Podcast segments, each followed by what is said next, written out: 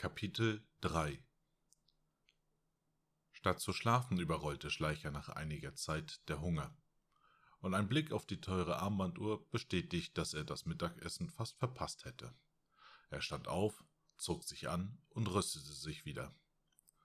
Im Gang schloss er die Tür hinter sich ab und machte sich in Richtung des Speisewaggons.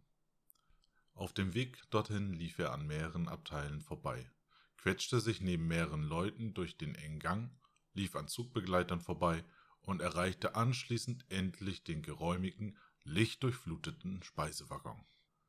Schleicher sicherte sich den letzten freien Platz in der linken hinteren Ecke. Wieder war es ein dunkler Holztisch und ein roter Sessel.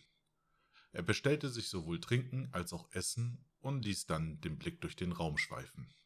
Die Dame von vorhin war nicht anwesend. Dafür saßen links von ihm eine alte Frau mit augenscheinlich ihren ebenfalls alten Ehemann.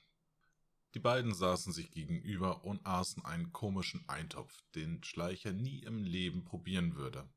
Er war nicht der größte Fan von russischem Essen.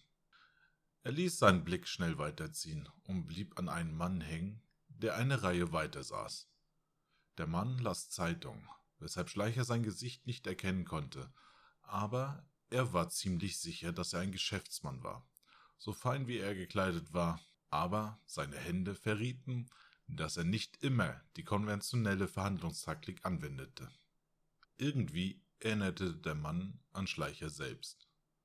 Vor dem Mann saß ein weiteres junges Pärchen, die sich lautstark auf Russisch unterhielten. Einer der Kellner lief in sein Sichtfeld und kam auf ihn zu. Er stellte das Essen und Trinken vor Schleicher ab. Schleicher bedankte sich höflich und nahm einen Schluck vom Wasser. Er führte seinen Rundblick weiter. Zwei Plätze vor ihm saßen zwei Männer, die ruhig nebeneinander saßen und ebenfalls wie Schleicher Pelmini aßen. Beide trugen Hüte, die ihr Gesicht teilweise bedeckten, und in Schleicher kam ein mulmiges Gefühl auf. Er sollte diese Typen im Blick behalten.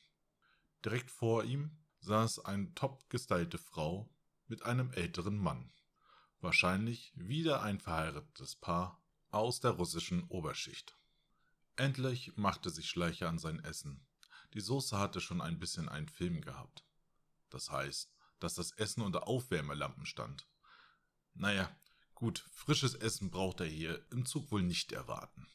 Plötzlich rissen wieder laute Schritte ihn aus seinen Gedanken. Im Eingang des Essenwaggons stand Cassandra. Sie hat sich ebenfalls umgezogen und blickte nun in einem knielangen karierten Rock und einem dunklen Rollkragenpullover im Essenwaggon um sich. Ihr Blick blieb an Schleicher, oder Juri, wie er sich im Moment nannte, hängen. Schleicher nickte ihr zu und zeigte auf den leeren Platz vor sich. Cassandra blickte noch einmal die anderen wenig alternativen Sitzmöglichkeiten durch, lächelte Schleicher jedoch dann zu und setzte sich zu ihm. Vielen Dank, dass ich mich dazusetzen darf, sagte sie, nachdem sie sich gesetzt hatte. Kein Problem, erwiderte Schleicher. Im Zug ist eben wenig Platz. Da muss man manchmal schon zusammenrücken. Sie nickte und winkte einen Kellner zu sich. Sie entschied sich für ein russisches Gericht, das Schleicher nicht kannte, trank jedoch wie er auch einfach Wasser. Der Kellner verließ den Tisch und Schleicher begann weiter zu essen. Guten Appetit, wünschte die Blondine und blickte dann aus dem Fenster. Schleicher zögerte kurz versuchte dann aber ein Gespräch zu beginnen. Und weshalb fahren Sie mit dem Zug? Sie lächelte. Ich fahre nach Smolensk zu meiner Familie. Ich wohne in Moskau und arbeite dort. Mein Vater ist jedoch sehr krank. Sie wandte den Blick wieder ab und schaute erneut aus dem Fenster. Ich muss das Geld für meinen Vater für seine Behandlung bezahlen, deshalb besuche ich ihn sehr oft. Das tut mir sehr leid, merkte er an und wunderte sich mal wieder darüber, dass ihm selbst fremde Menschen immer sein Herz ausschütteten. Auch in der Tätigkeit als Anwalt war es nicht anders. Irgendwas hatte er wohl an sich, dass sich die Leute ihm immer anvertrauen. Und damit ist nicht die Fallklärung gemeint, sondern das Leid, was die meisten in ihre Situation gebracht hat. Nun bekam Cassandra ihr Essen serviert, und Schleicher wünschte auch ihr einen guten Appetit. Die beiden schweigen kurz und widmeten sich ihrem Essen. Dann erhob Cassandra wieder ihre helle Stimme. Und Sie, Juri, was machen Sie hier? Sie sehen so edel aus.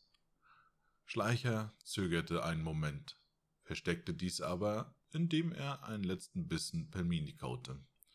Anscheinend hat sie mich vorhin doch noch gehört. Ich war geschäftlich in Moskau, fing er an. Ich fahre jetzt noch nach Minsk zu einem anderen Termin und fliege von dort aus zurück nach Amerika. Cassandra nickte. Sie sind also ein amerikanischer Geschäftsmann. Schleicher nickte. Er konnte es ja schlecht verleugnen, dass er nicht von hier ist. Ihre haselbraunen Augen waren wirklich bändeziehend. Jetzt, wo sie ihre Haare zu einem Zopf gebunden hatte, erkannte man an ihren Ohren auch mehrere Ohrringe und Stecker. Er würde sie auf Anfang bis Mitte 20 schätzen. Aber dennoch wusste er nicht, warum die Alarmglocken bei ihm schlugen. Vielleicht lag es aber auch daran, dass er immer Pech mit Frauen hatte und die meisten auch eine Menge Ärger mit sich brachten. Auch wenn sie so nett wie Cassandra wirkten. Gehören die zwei Männer zwei Tische hinter mir zu Ihnen? Ihre Bodyguards vielleicht? fragte Cassandra beiläufig und strich sich eine Strähne aus dem Gesicht. Schleicher zog die Augenbrauen zusammen. Nein, warum? Er warf nochmal einen kurzen Blick auf die zwei Männer. Diese waren jedoch gerade dabei aufzustehen. Sie haben immer mal wieder zu uns hinübergesehen. Ich dachte daher, dass Sie vielleicht ein Problem damit hatten, dass ich mich zu Ihnen setze erklärte sie und beendete dann ebenfalls ihr Mittagessen. Schleicher beobachtete, wie die Männer das Abteil verließen und antwortete dann ruhig Nein, die gehören sicher nicht zu mir. Aber vielleicht haben sie auch sie angestarrt. Wer weiß, wie oft die Männer Frauen sehen. Cassandra verschluckte sich und Schleicher musste sich ein Lachen verkneifen. Er reichte Cassandra eine Serviette, während sie, wie jemand, der das erste Mal rauchte, ihre Lunge aushustete. Sie beruhigte sich nach einem Moment und schaute Schleicher dann ernst in die Augen. Ich nehme das mal mehr oder weniger als Kompliment. Aber Sie sollten aufpassen, was Sie sagen und tun. Ich denke, die Männer haben Sie im Auge, und Russland ist ein gefährliches Pflaster. Vor allem für Amerikaner. Schleicher erwiderte den Blick. Ist das jetzt eine Drohung oder eine Warnung? Die junge Frau stand auf. Danke, dass ich ihnen Gesellschaft leisten durfte. Das wird dann ja. Ohne ein weiteres Wort verließ sie, ohne noch einmal zurückzuschauen, das Abteil. Na toll, dachte sich Schleicher. Wenn Cassandra nur ansatzweise recht hatte, sollte er den Zug vielleicht schon am nächsten Halt verlassen und versuchen, seine Spuren zu verwischen. Aber hier, in einem fahrenden Zug, konnten die Männer ihn trotzdem nicht einfach so mitten im Getümmel erschießen. Ja, sie waren in Russland, aber trotzdem. Er sollte die Augen offen halten und auch doppelt und dreifach schauen, dass niemand was in sein Essen oder Trinken mischte. Eine Vergiftung wäre hier in einem Zug ohne Arzt weit und breit der sichere Tod. Aber wer weiß, vielleicht brauchten die Leute ihn ja auch lebendig. Hoffentlich. Denn sie wollten höchstwahrscheinlich die Dokumente, und diese bekamen sie nur, wenn er lebte.